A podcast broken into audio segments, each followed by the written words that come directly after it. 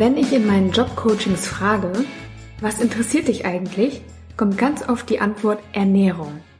Die Gerüche von Gewürzen, die Möglichkeit zur Heilung von Beschwerden, das Einkaufen auf Wochenmärkten und die Wohligkeit, wenn man Freunde zu Besuch hat und für sie kocht, werden mir immer wieder als Argumente mitgeliefert. Ich selbst bin nicht unbedingt ein Genussmensch. Bei mir heißt es, Hauptsache einigermaßen gesund und möglichst wenig Aufwand. Wenn ich mir die Supermärkte und Trends auf dem Ernährungsmarkt ansehe, dann tut sich da allerdings auch total viel. Mit Eileen von den Zukunftsbauern, die im Übrigen mit mir gemeinsam den Redaktionsplan festlegt, habe ich mich diesem Themenfeld einmal gewidmet. Wir haben uns angeschaut, was es für aktuelle Entwicklungen und Trends im Bereich Food gibt und welche neuen Jobs entstehen können. Nächste Woche spreche ich dann mit einem Berufspionier in diesem Feld. Wie immer freuen wir uns auf Feedback zur Folge. Mein Name ist Janike und ich wünsche euch nun viel Spaß beim Zuhören.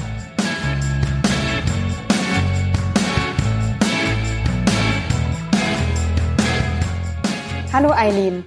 Ich freue mich total, dass wir heute wieder im Gespräch sind. Ähm, wir haben ja in den letzten Wochen einige Trends und Berufspioniere vorgestellt und heute wollen wir uns einem Themenbereich widmen, nämlich dem Themenbereich Food.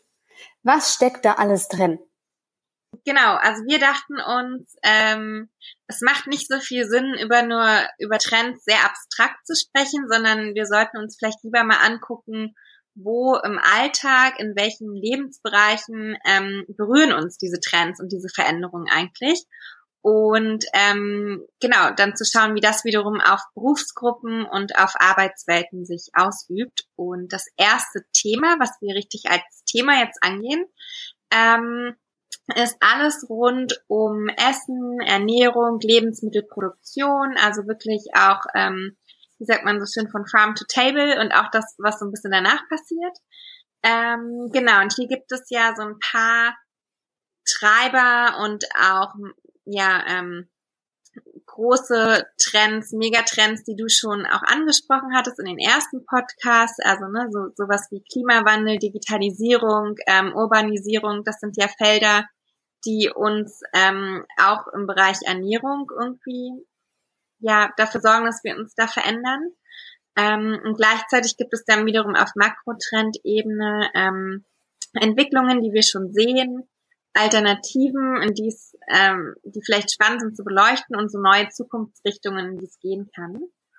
Und ich dachte, vielleicht sprechen wir einfach mal so kurz, ähm, was worüber reden wir eigentlich, ähm, wenn wir über Ernährung sprechen? Ähm, welche Felder gibt es da? Und können vielleicht mal zwei, drei Beispiele nennen, äh, die uns vielleicht auch bei unseren eigenen Recherchen die letzten Wochen, ähm, die uns schon begegnet sind, wo wir einfach mal gucken, äh, was heißt es eigentlich für neue Berufsfelder? Ja, ich hatte ja erst gedacht, äh, Food als Themenbereich, okay, geht um Ernährung. Ähm, und als ich dann aber tiefer reingeschaut habe, habe ich einfach gemerkt, wie viel da eigentlich drin steckt. Das ist ja Wahnsinn, ne? Und allein, wenn man sich mal im Fernsehen anguckt, äh, da gibt es jetzt viel mehr Kochshows. Ähm, ich glaube sogar mehr als Talkshows. Ich weiß es gar nicht, aber auf jeden Fall ist das auf dem Vor Vormarsch. Und Foodblogger, der Hashtag Foodporn, habe ich jetzt mal nachgeguckt, hat 206 Millionen Beiträge auf Instagram. Also echt Wahnsinn. Und Essen wird einfach immer mehr zum Lifestyle. Und auf der anderen Seite haben wir die Entwicklung, dass äh, wir immer mehr Menschen werden, dass wir immer noch Hunger haben in der Welt, ähm, dass wir aufpassen müssen bei der Lebensmittelherstellung, dass wir ähm, klimaneutral herstellen oder nicht den Klimawandel noch weiter befeuern. Also da steckt einfach wahnsinnig viel drin und ich äh, freue mich jetzt total mit dir mal reinzugucken, was das alles so genau ist. Ja, Lifestyle war schon tatsächlich das erste Feld, was ich hier auch vor mir habe. Ähm, die Einstellung zum Essen hat sich natürlich auch komplett geändert die letzten Jahre und das, was wir mit Essen und mit Nahrungsaufnahme eigentlich verbinden. Ähm, da gibt es natürlich auch ganze Bewegungen, ne, ob das Veganismus ist oder der Flexitarier, also wie man sich als Person auch selbst irgendwie einordnet. Ähm, wir sehen aber auch, wenn wir uns angucken, so mit den 90er Jahren kamen die ganzen Fast-Food-Wellen äh, und dieses Snackable und mal schnell auf die Hand und mittlerweile gibt es eher so einen Gegentrend, dass man sieht, hey, ähm, das, was der Bäcker um die Ecke tatsächlich noch selbst backt, das hat eigentlich den, den Wert für mich als Kunden. Ähm, das finde ich. Ja, Stichwort Slow Food auch, ne? Ja, genau, Slow Food. Ähm, dann natürlich auch ähm, zu gucken, ähm, inwieweit hilft mittlerweile auch Ernährung, das eigene Selbst zu optimieren. Also weit weg, also gar nicht nur im Bereich Diäten, ähm, sondern tatsächlich auch ähm, aus der Wissenschaft geguckt, äh, welche DNA-Zusammensetzung habe ich und was sind da für mich irgendwie gute Lebensmittelkonzepte. Äh, das ist irgendwie auch total spannend, wenngleich auch äh, gruselig. Sag mal, gibt es da schon Angebote? Also ich weiß ja zum Beispiel bei dem Thema, was passt zu mir oder äh, welches Essen kann ich gut vertragen, ähm, das ist ja die eine Sache, aber das DNA-basierte Ernährungsprogramm ist ja schon wieder was anderes. Mhm. Ähm, das geht ja einen Schritt weiter. Gibt es da schon Angebote auf dem Markt?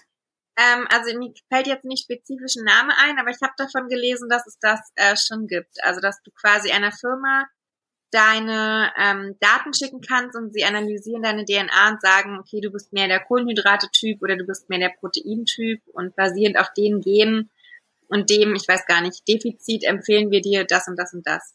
Also es ist ganz spannend, das steht total dem entgegen, aber geht irgendwie in die gleiche Richtung, was man wiederum auf der anderen Seite sieht, nämlich ähm, zu gucken, zum Beispiel Trends wie Ayurveda ne, oder chinesische Medizin, ähm, welche Ernährungsratgeber ähm, stellen die einem eigentlich zur Seite? Ähm, das ist wieder ein ganz anderes Konzept und trotzdem geht es aber darum zu gucken, Nahrung nicht nur einfach aufzunehmen, äh, sondern auch zu gucken, passt es zu mir und meinem Körper. Ähm, das ist ein sehr, sehr spannendes Feld und bringt echt neue Produkte und Firmen äh, gerade auch auf den Markt. Ja, das kann, das kann ich mir vorstellen, dass da noch viel mehr kommen wird. Ich habe, wenn man mit irgendwie Freunden oder wenn ich mit Freunden ins Restaurant gehe, äh, manchmal den Eindruck, dass man schon fast Außenseiter ist, wenn man jetzt kein ähm, besonderes Ernährungsverhalten hat. Also keine Ahnung, was alle machen. Ne? Der eine ist vegan, der andere glutenfrei, der andere macht Intervallfasten und will nur Wasser haben ähm, und der nächste äh, ist wieder auf Paleo. Um, und ich hatte es den Eindruck, dass wenn einer gar nichts macht, dass der schon fast äh, out ist oder Outsider ist. Siehst du ja. das auch so? Also ich glaube, man muss differenzieren. Also was wir so in Großstädten erleben, ist natürlich auch nochmal was anderes als in anderen Regionen. Ähm, aber klar, also ich glaube schon, dass viele, ähm, oder es ist ja auch so, dass sich viele die Eigenarten auch nicht bewusst ausgesucht haben. Also wenn du laktoseintolerant bist oder wenn du glutenintolerant bist, dann ist es ja nichts, was man äh, gerne isst, sondern es ist einfach eine Krankheit oder eine ähm, Empfindsamkeit, die sich irgendwie aufgebaut hat. Und das ist natürlich auch spannend zu gucken. Ähm, wir leben im 21. Jahrhundert und ähm, das sind ganz neue Zivilisationskrankheiten irgendwie, die uns da erreichen. Aber klar, es ist mittlerweile schon so, dass der Einzelne irgendwie mehr sagt, hey, Individualisierung, das ist ja auch ein Riesentrend. Ich möchte bitte das und das und das essen. Und vor zehn Jahren hätte irgendwie vielleicht keiner gewagt, äh, auch nur die extra Wurst nachzufragen. Ähm, ist ganz spannend und zeigt halt auch, wie wir uns gesamtgesellschaftlich entwickeln. Ne? Das ist ein ganz gutes ähm, plastisches Beispiel irgendwie dafür. Du hast mich ja neulich auch mitgenommen in ein veganes Restaurant, was sehr mhm. super war, übrigens sehr, sehr lecker. Ähm, und Veganismus, ich, gerade in Berlin gibt es ja Millionen Läden dazu, aber generell ist es ja auch zum richtig globalen Trend geworden. Ähm, es hat ja auch mit Klimawandel ja. zu tun. Genau, also ich glaube, man muss da immer unterscheiden. Ähm, Veganismus im Sinne auch so von Lifestyle und dann wirklich pflanzenbasierte Ernährung. Das sind ja zwei nochmal unterschiedliche Ansätze und es gibt ja durchaus Studien, die zeigen, dass pflanzenbasierte Ernährung einfach für den Körper ähm, gesünder ist. Ähm, es ist für unser Klima besser, wenn wir ähm, auf Pflanzen gehen. Gleichzeitig, ähm, das, wo wir, glaube ich, waren, war vegan, aber auch nicht regional. Und da muss man sich eben auch die Frage stellen, da sind wir auch schon beim nächsten Thema, ähm, die Produktion, die Logistik und alles, wenn ich ähm, vegan bin, aber jeden Tag drei Avocados esse, das ist weder fürs Klima gut noch eigentlich vielleicht auch für mich. Heißt, wie muss man denn eigentlich in dieser Welt heute das alles in Einklang bringen, dass man klimaverantwortungsvoll ist, dass man für sich selbst äh, verantwortungsvoll und gesund ist, aber natürlich auch mit einem Geschmacksempfinden äh, und so, dass es halt möglichst auch regional ist, ähm, weil das ist am Ende fürs Klima eigentlich das, das Beste, äh, saisonal und regional zu essen. Aber auch darauf fangen ja gerade oder fängt es ja, gibt es ja schon Antworten. Urban Farming ist so, zum Beispiel ein Stichwort. Ähm, dann gibt ja. es ja Sachen wie ähm, Whole Food zum Beispiel hat eine Pilzfarm, habe ich jetzt gelesen. Und auch Edeka, ähm, die haben über Infarm schon eigene Salatstation. Das heißt, wo der äh, Salat im Laden selber wächst. Also da hast du gar keine Transportwege mehr, sondern als Kunde bedienst du dich da einfach mhm. und pflückst deinen eigenen Salat im Prinzip aus dem Gewächshaus in Anführungszeichen. Ja, ähm, also genau, das ist ein sehr spannendes Feld, äh, Farming, dass es eben nicht mehr nur auf dem Feld passiert, sondern auch ähm, im Restaurant selbst, im Supermarkt selbst. Das nennt man ja auch Vertical Farming, also wenn es darum geht, das im Haus sozusagen zu machen. Ähm, da muss man aber auch ganz kritisch gucken, wie viel ähm, Energie verbraucht sowas wieder. Ne? Also große Vertical Farming Farmen, kann man das so sagen, ähm, die haben natürlich auch einen hohen Energieverbrauch, ähm, inwieweit das wiederum der klassischen Farm gegenübersteht. Aber natürlich ist es total spannend und auch gerade auch für Kids, glaube ich, eine tolle Erfahrung, wenn man in den Supermarkt geht und man sieht irgendwie, wie die Dinge dort wirklich anwachsen. Und es gibt ja eine große ähm, Möbelkette aus Schweden, die da auch schon Angebote für zu Hause anbietet. Also, dass du dir quasi auch zu Hause so eine kleine Salatfarm in die Küche stellen kannst. Ähm, das sind sehr, sehr spannende Konzepte, die auch ohne Technologie, und da wären wir vielleicht auch schon beim nächsten Punkt, so gar nicht ja machbar wären. Ne? Also wenn wir nicht diese, dieses Maß an Daten hätten, was wir heute zur Verfügung haben und ähm, ja technologische äh, Fortschritte, dann könnten wir das gar nicht so umsetzen. Ähm, gleichzeitig, wenn man sich halt anguckt, äh, wir haben das Gefühl, dass unsere Supermärkte immer total voll sind und wir eigentlich total wie im Schlaraffenland einkaufen gehen. Aber wenn man sich das global anguckt, auch gerade mit dem Klimawandel in einigen Regionen, wo die Wüste immer weiter voranschreitet, da muss man ganz ehrlich sagen, ähm, im Moment leben wir in einer Überflussgesellschaft und Luxus. Ja, aber in ein paar Jahren kann es ganz anders aussehen, ähm, wenn wir da nicht genügend Flächen haben, ähm, wo Salat oder was auch immer angebaut werden kann. Kannst du mir nochmal erklären, was der Unterschied zwischen Urban Farming und Vertical Farming ist? Genau, also bei Urban geht es eher darum, äh, wo, also dass du quasi in der Stadt oder in einem urbanen Raum ähm, Fläche findest, wo du Dinge anbaust. Es muss aber nicht zwingend ähm, indoor sein, also in einem geschlossenen äh, Haus, und bei Vertical Farming ist es halt wirklich geschlossen. Also das ist irgendwo drinne ähm, und eher nach oben, wie das Wort auch schon sagt, ähm, ausgerichtet, dass man halt auf kleiner Fläche auch möglichst, möglichst viel anbauen kann. Und da hatte ich ein ganz spannendes Gespräch, weil du gerade Infarm gesagt hast mit dem Gründer mal vor ein paar Jahren, ähm, was mich hat, also bis heute noch so geprägt hat, weil er meinte, die können halt tolle Tomaten zum Beispiel anbauen dort drin. Aber ähm, das Problem ist der Geschmack, weil eine Tomate, die irgendwo in Italien am Hang wächst, die dort mit Luft, mit Salz, mit Meerwasser zu kämpfen hat als Pflanze, ähm, darüber entwickelt die halt ihren Geschmack. Und das kann eine Frucht oder einen Salat so im Gewächshaus halt nicht. Und das ist ein Riesenfeld und das bringt halt total neue Berufsgruppen auch wieder raus. Ähm, Wie zum Beispiel? Na, jemand, der sich um wirklich die Geschmäcker kümmert. Ne? Ich weiß gar nicht, da gibt's wahrscheinlich noch gar kein Wort, aber ein gucken, Geschmackstechnologe. Wahrscheinlich, ja. Genau. Oder auch ähm, ein anderes Beispiel, da hatte ich auch ein ganz spannendes ähm, Gespräch mit dem Gründer von der Clean Meat Bewegung. Also Clean Meat ist ja diese Idee, dass man In-vitro-Fleisch hat, also keine Kuh in dem Sinne sterben muss, sondern dass man über Stammzellen im Labor Fleisch züchten kann. Ähm, das ist definitiv nicht vegan, aber ist trotzdem eine, eine fleischlose Alternative irgendwo oder eine tierlose. Vielleicht oder eine tierleidlose.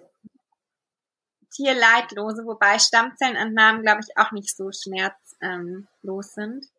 Auf jeden Fall meinte er auch, ähm, dass es dann halt in Zukunft vielleicht nicht mehr tausend Bauernhöfe gibt, wo die Kühe stehen, sondern dass man dann diese kleinen Labore hat und da wiederum sind auch Leute ähm, nötig, die Ahnung von Geschmack haben, so, ne? Also, das wird auf jeden Fall noch ein spannendes Feld, weil unser Gaumen ja auch immer mehr erwartet. Also nur ein bisschen Pfeffer und Salz, das reicht uns. Ja, eine Freundin hat mir neulich erzählt von einer App, die sie nutzt, wo sie Fleisch vom lokalen Bauern bestellt und der schlachtet dann und da geht es um die Verwendung des ganzen Tiers und da kannst du auch in der Reihen kaufen, wie auch immer, also das komplette Tier. Und über diese App ist einsehbar, was noch von dem Tier vorhanden ist. Das finde ich eigentlich auch eine ganz gute Sache. weil wir ja auch das Feld haben der Lebensmittelverschwendung. Also wir schmeißen einfach so viel weg. Und äh, da einfach mehr zu gucken, wie kann das besser an den Mann kommen und auch verbraucht werden, ist, glaube ich, auch nochmal ein spannender Bereich.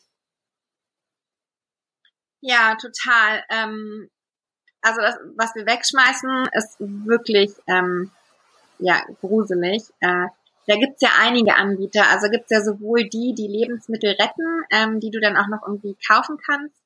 Ähm, da muss man auch sagen, im Moment sind wir da noch sehr blockiert in Deutschland durch Gesetze, ne? aber das ist ja auch ein spannendes Feld zu gucken, wie kann man eigentlich auf politischer Ebene irgendwie mitarbeiten, ähm, um da Druck zu machen, dass solche Sachen eben ähm, aufgehoben werden, ähm, damit quasi alternative Konzepte sich überhaupt durchsetzen können. Das gleiche galt ja auch für, ähm, ich glaube, äh, Insekten, Nahrungsmittel.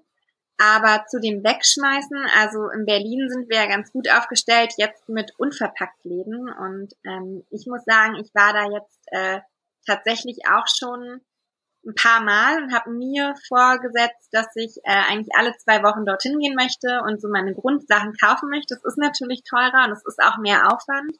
Ähm, das kann nicht jeder machen und wenn man eine Family zu Hause hat, dann ist Einkaufen auch oft mehr Stress. Aber ich finde es auch ganz schön, mir selbst mal wieder vor Augen zu halten, hey, ähm, ich nehme mir jetzt bewusst die Zeit, äh, mich dem Thema Einkauf und Ernährung zu widmen und auch nicht nur dem, was ich eigentlich am Ende auf dem Teller habe, sondern auch zu gucken, wie sieht eigentlich die Wertschöpfungskette aus? Wo kommt es her? Welche Leute wollen, waren involviert? Und da finde ich schon, dass es ganz wichtig ist, dass wir da eine neue Fairness entwickeln und uns nicht einfach nur auf Zertifikate äh, verlassen, weil es schon sehr gruselig ist, wie viel Macht eigentlich bestimmte Akteure haben, die ja sich die letzten Jahre durch die Industrialisierung da irgendwie aufgebaut haben und die eigentlichen Leute, die irgendwie an dem Produkt, ähm, an der Entstehung beteiligt sind, dass die gar nichts vom Kuchen abbekommen. Ähm, das würde ich schon gerne mehr unterstützen und ich glaube, das ist auch was, was ganz viele in der nachkommenden Generation gerade bewegt und gleichzeitig natürlich auch nach hinten raus zu gucken, okay, ist sehr schön, dass ich jetzt gerade irgendwie meinen To-Go-Drink habe, aber äh, das ist ein Erlebnis von zwei Minuten. Dieser Becher wird halt vielleicht noch 50 bis 100 Jahre irgendwo rumliegen. Also auch dann quasi in die Zukunft geguckt, was kann das eigentlich bedeuten, ähm, was ich hier auch an Müll produziere. Ich glaube, diese beiden ähm, Welten zu kombinieren und ein bewussteres Einkaufen für sich zu schaffen, das ist äh, ganz wichtig und spannend und bringt auch gerade wieder ganz viele neue Startups und auch Berufe mit auf den Weg. Was ich bei den Unverpacktläden so spannend finde, ist nicht nur, dass äh, man keine Verpackung hat, sondern auch, dass man in genau den Mengen kaufen kann, die man braucht. Also wie viel habe ich schon weggeschmissen, weil ich einfach irgendeine Packung mit 500 Gramm von irgendwas kaufen musste. Uh, musste in Anführungszeichen, man muss ja gar nichts, sage ich immer. Aber äh, ich wollte etwas kochen und ich brauchte dafür eben diese Zutat. Und ähm, genau, das finde ich bei den Unverpacktläden total toll, dass man sich genau so portioniert, wie man es braucht, einfach die Dinge auch kaufen kann. Das widerspricht natürlich der Marketinglogik einiger großer Firmen, die halt echt luftleere Verpackungen dir anbieten. Ähm, die dürfen das ja bis zu einem gewissen Rahmen, ähm, um irgendwie zu sagen, hey, hör weiter, schneller, ähm, bei uns kriegst du irgendwie am meisten.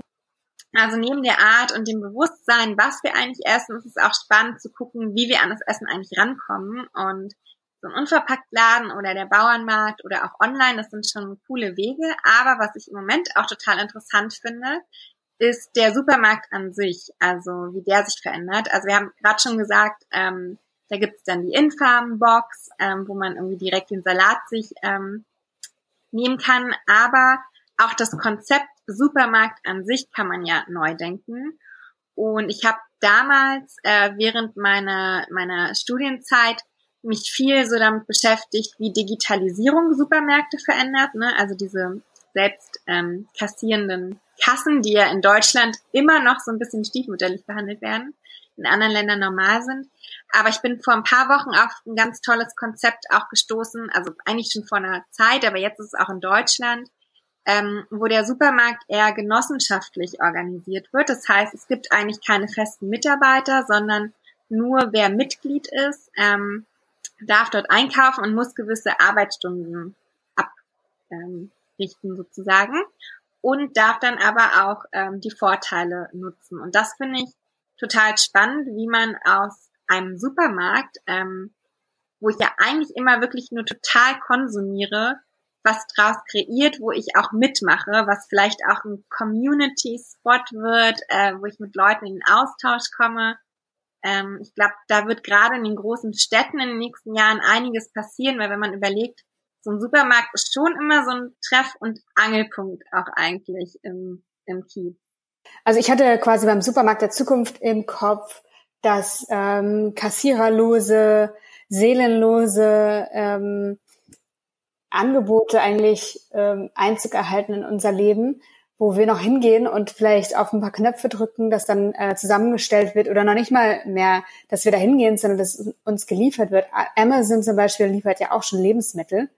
Ähm, aber ich finde den Gedanken total toll, andersherum sich als Gemeinschaft zusammenzutun und eben menschlich, äh, das Menschliche nicht verloren lassen zu gehen. Ne? Und es gibt ja auch einfach Bauernhöfe oder Äcker, die du dann als äh, Gemeinschaft bestellen kannst und alles, was geerntet wird, wird einfach auf die ähm, Menschen, die in dieser Gemeinschaft sind, verteilt und umgelegt. Und hast du halt mal eine Zeit lang, äh, keine Ahnung, ganz viele Möhren, dann hast du eine Zeit lang ganz viele Kartoffeln oder ganz viele Äpfel. Ähm, und den Gedanken finde ich auch total schön.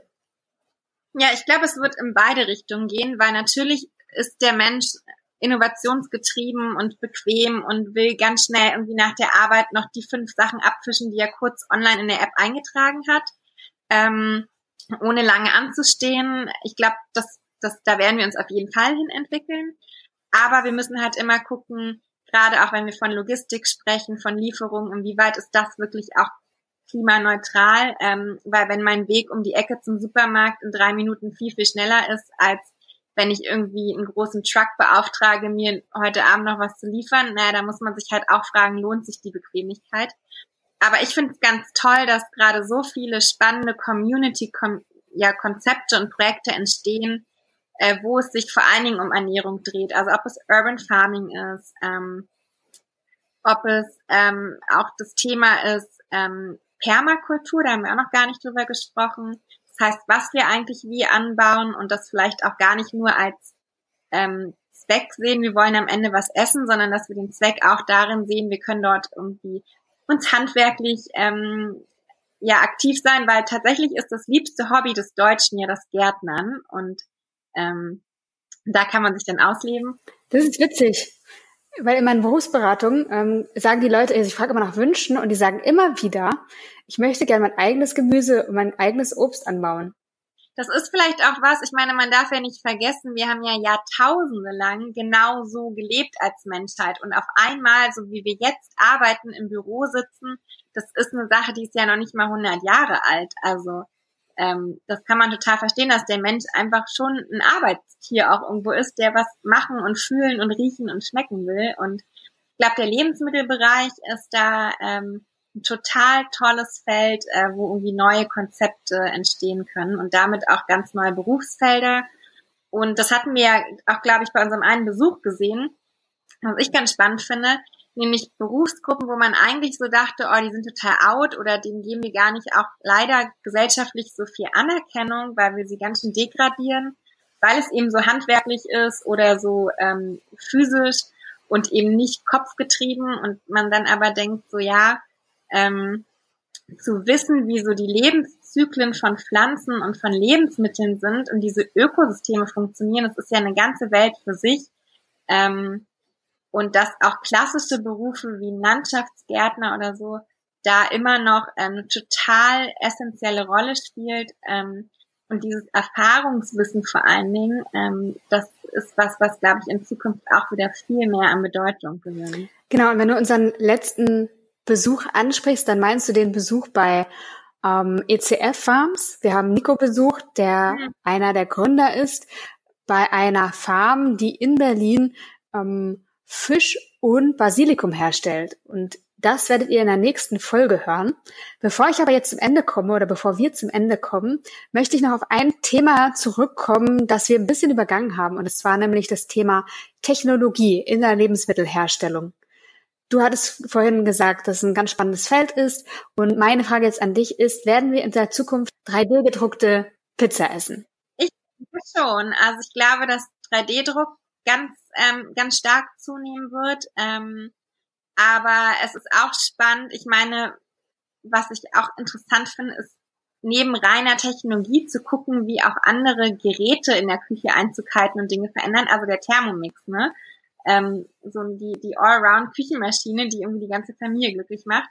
Ähm, das finde ich auch total witzig. Ähm, und ja, aber vor allen Dingen bei Technologie, das ist ja gar nicht nur im Bereich ähm, der Lebensmittelproduktion, sondern dann geht es ja auch ganz viel um den Anbau. Also es gibt ein Berliner Startup auch, die mit AI arbeiten und Fotoerkennung, um auf Feldern zu schauen, welche Pflanzen sind gerade vielleicht von Pestiziden irgendwie ähm, oder andersrum von Viehzeug, ähm, wie sagt man, von Viehzeug befallen, überlastet, überlastet. Die Kühe haben die Pflanzen befallen. genau, Pflanzen befallen, damit eben weniger Pestizide eigentlich eingesetzt werden müssen, sondern dass man das quasi mit ähm, künstliche Intelligenz äh, irgendwie anders lösen kann. Das finde ich ist auch ein total interessantes. Oder aber auch, das habe ich neulich äh, gelesen, gehört, gesehen, ähm, der Eingriff sozusagen in die äh, Genetik der Pflanzen, des Gemüses, der des Obstes. Äh, und mein Bruder zum Beispiel, mhm. der hatte mal ein ein Netz Orangen in seine Schrank gepackt und hat es dabei vergessen. Und der hat das sechs Monate später wieder rausgeholt. Und die Orangen waren genauso wie zu dem Zeitpunkt, als er es wieder reingepackt hat. Also Haltbarkeit wird verlängert und ich weiß nicht, was noch alles in den Genen da verändert wird. Also das ist ein Bereich, den ich irgendwie fragwürdig finde. Ähm, auf der anderen Seite gibt es ihn und vielleicht, ja, hat er auch seine positiven Seite. Also längere Haltbarkeit ist ja erstmal, dagegen ist ja erstmal nichts einzuwenden. Naja, also klar, für uns ist es wieder Bequemlichkeit, aber man muss ja auch immer gucken, welches Ökosystem liegt dahinter. Also wenn die Orange noch am Baum hängt, dann ist da ja auch, ich weiß nicht, das ein oder andere Insekt, ähm, was vielleicht auch von diesem Baum lebt. Ähm, also da muss man einfach auch, glaube ich, ganz stark gucken, kritisch, ähm, was hast, hat das für systemische Auswirkungen. Und da waren wir in den letzten 200 Jahren nicht besonders gut drin, uns äh, über Nebenfolgen auch früh Gedanken zu machen. Und ich glaube, bevor man sich jetzt auf sowas stürzt, sollte man mal reflektieren, ähm, okay, für uns ist es irgendwie ein Fortschrittssprung, ähm, aber was heißt es eigentlich noch für, für die Zukunft oder für andere Felder und für andere Spezien auch, ähm, die auch mit uns auf der Welt leben, weil wir sind ja nicht alleine. Danke, Eileen. Ich freue mich schon auf die nächste Folge. Wie gesagt, wir haben schon jetzt schon erwähnt. Ähm, nächste Woche bei uns im Podcast Nico von ECF Farms. Wir sehen und hören uns bald wieder. Genau. Eileen wird äh, zum nächsten Themenbereich wieder dazu stoßen. Danke dir dafür und noch einen schönen Nachmittag. Gerne.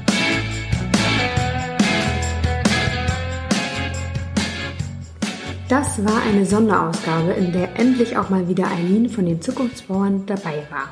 Für alle, die die Zukunftsbauer noch nicht kennen, das ist eine wirklich tolle Bildungsorganisation, die Eileen gegründet hat, um Zukunftsjobs und Zukunftsvisionen an die Schulen zu bringen.